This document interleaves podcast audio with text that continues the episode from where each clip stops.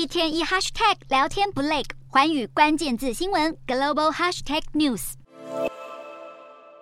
一颗中国侦察气球横越美国本土，拖了将近一星期时间才被打下来。如此严重的亲门踏户事件，势必在华府激起强烈辩论。其中有反中大将之称的共和党籍参议员卢比欧，当地时间五日受访时就严厉批评拜登拖了这么久才处理间谍气球闯入事件，等于是失职。卢比欧越讲越气，还直接指控北京明目张胆在拜登七日发表国情咨文前夕故意给他难堪，并且打乱国务卿布林肯原定的中国访问。卢比欧更直言，北京想昭告天下，中国已经有能力直逼美国本土搜集情报，而美方却束手无策，这将严重损害台湾、印度、菲律宾和日本等伙伴对美国援助的信心。不止反中立场鲜明的卢比欧怒火中烧，参议院共和党领袖麦康奈也在推特上批评拜登反应优柔寡断，害美国领空沦为中国笑柄。另一名共和党重量级人物，曾经到访台湾的前国务卿庞佩奥，则是抛出一张小熊维尼牵着一颗绿色气球漂浮的漫画，道尽千言万语。